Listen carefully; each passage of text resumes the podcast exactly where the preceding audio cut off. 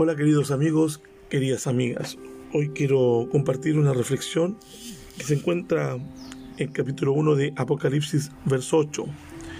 Yo soy el alfa y el omega, dice el Señor Dios, el que es, el que, de, el que era y que ha de venir, el Todopoderoso. Es interesante ver cómo este pasaje retrata de manera apropiada al Señor del tiempo y del espacio. Este impresionante relato bíblico de Cristo aparece cuatro veces en la Biblia y solo en el Apocalipsis. Este título se tomó de la primera y la última letra del alfabeto griego, como el alfa. Cristo es la fuente y dador de la vida.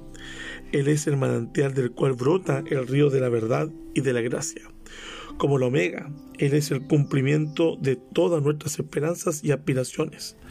En la vida todo encuentra su cumplimiento en Él porque es el primero y el último. En esta autodenominación Cristo se retrata vivamente a sí mismo como el supremo yo soy. En este atributo eterno, Cristo le asegura a su pueblo que Él es el Salvador suficiente en todo, siempre está presente y siempre accesible. Este retrato significa que Cristo es más que el alfa y el omega.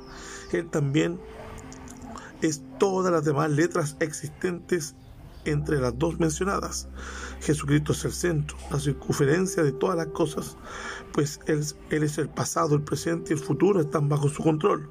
Cuán apropiado es comenzar cada día con la afirmación de que toda la historia se centra en aquel que es el que era y que ha de venir y es todopoderoso.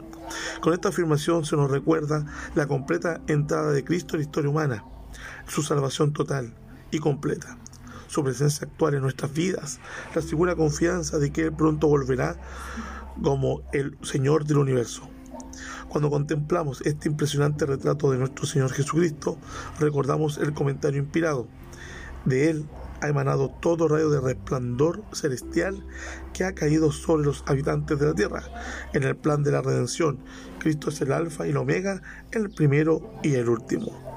La oración de hoy, querido amigo, mi querida amiga, es, Señor, que el alfa y el omega esté con nosotros a medida que nos enfrentemos al día a día. Dios te bendiga. Amén.